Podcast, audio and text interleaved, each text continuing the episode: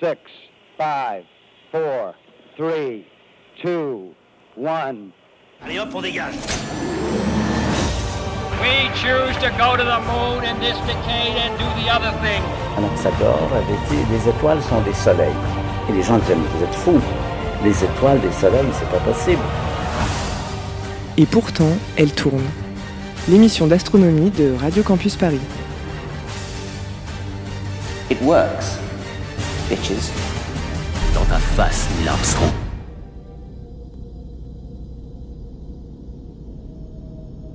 Bonjour à tous et bienvenue dans Et pourtant elle tourne. Aujourd'hui, nous allons vous parler de la plus connue de toutes les planètes, notre maison, la Terre. Pour commencer, notre planète, la plus grande des planètes telluriques, a un diamètre de 12 740 km, et nous mettons environ 50 heures pour en faire le tour en avion. Ceci représente un volume équivalent à 300 millions de milliards de canettes de 33 centilitres, pour reprendre notre critère de comparaison habituel. Et sa masse, quant à elle, est de 5,9 10 puissance 24 kg, soit à peu près 100 fois la Lune, ou plus simplement une fois la masse de la Terre. Habile. À ton service. La Lune, dont la dénomination officielle est Sélénée, est l'unique satellite naturel stable de la Terre. C'est également la plus grosse lune du système solaire interne. Elle est presque aussi grande que Mercure. On lui doit nos marées, la stabilisation de l'axe de rotation de la Terre et un rôle significatif dans les activités sismiques et volcaniques de la planète. Et aussi, on peut voir la nuit. L'atmosphère de la Terre est composée d'environ 78% d'azote, 21% d'oxygène, 0,9% d'argon et des traces d'autres éléments. La Terre elle-même est composée de 32% de fer, 30% d'oxygène, 15% de silicium, 14% de magnésium, et les 9 derniers pourcents sont répartis entre divers éléments. Les structures internes de la planète s'organisent autour de son noyau central, composé à 90% de fer. Parmi les éléments restants, on trouve des composants radioactifs comme l'uranium ou le thorium qui, par fission nucléaire, génèrent de la chaleur et maintiennent le cœur de la planète à l'état liquide. Le fait d'avoir une température interne élevée est notamment à l'origine de la tectonique des plaques, ce qui donne à la Terre une activité sismique et volcanique. La Terre est d'ailleurs la seule planète tellurique à toujours être active sur le plan sismique. Pour finir, la Terre est la seule planète tellurique à avoir un champ magnétique digne de ce nom. Il est produit par effet dynamo grâce au mouvement du fer en fusion dans son cœur, et il protège la surface de la planète des rayonnements solaires, ce qui est indispensable au développement de la vie.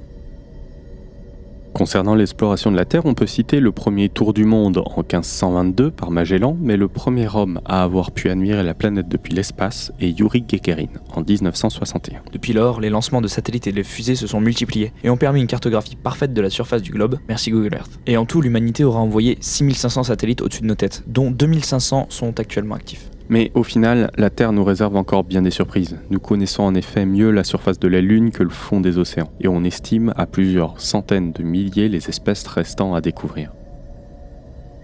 Fun fact, l'humanité a une chance folle. Nous sommes nés exactement à la bonne période pour observer une éclipse de soleil. En effet, la taille angulaire de la Lune est exactement la même que celle du Soleil, ce qui signifie que, vu depuis la Terre, les deux astres ont exactement la même taille. Ceci permet à des éclipses parfaites de se produire. Ce qu'il faut savoir, c'est que la Lune s'éloigne de 3,2 cm par an, donc d'ici quelques millions d'années, elle sera beaucoup plus petite dans le ciel terrestre et les éclipses n'existeront plus. Enfin, si, mais en moins stylé.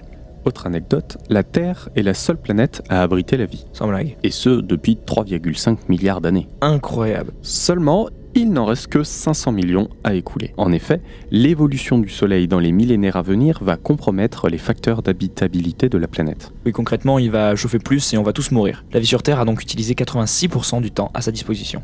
Mais revenons à des considérations un peu moins sombres. Savez-vous ce que c'est qu'un point de Lagrange? Il s'agit d'un point très particulier dans un système de deux astres en orbite l'un autour de l'autre. À ces coordonnées très précis, les attractions gravitationnelles des deux corps se compensent parfaitement. L'astronome Lagrange a démontré que pour chaque binôme de corps célestes, il existait 5 points de ce type. Les propriétés de ces endroits sont telles que si un objet de masse négligeable y entrait, il resterait à égale distance des deux astres principaux. D'une certaine manière, il s'agit d'un compagnon, comme pour l'être un satellite. Ces astéroïdes capturés sont appelés des Troyens, et d'ailleurs Jupiter en possède un très grand nombre. Nous avons donc le plaisir de vous présenter 2010 TK7, qui est le seul Troyen stable et permanent de la planète Terre. Comme l'indique son nom, il n'a été découvert qu'en 2010 au point de Lagrange 4 de la planète. Et même si c'est très récent, sa découverte représente tout de même un beau défi d'astronomie, puisqu'il ne mesure que 300 mètres de diamètre et qu'il se situe à 20 millions de kilomètres de la surface de la Terre.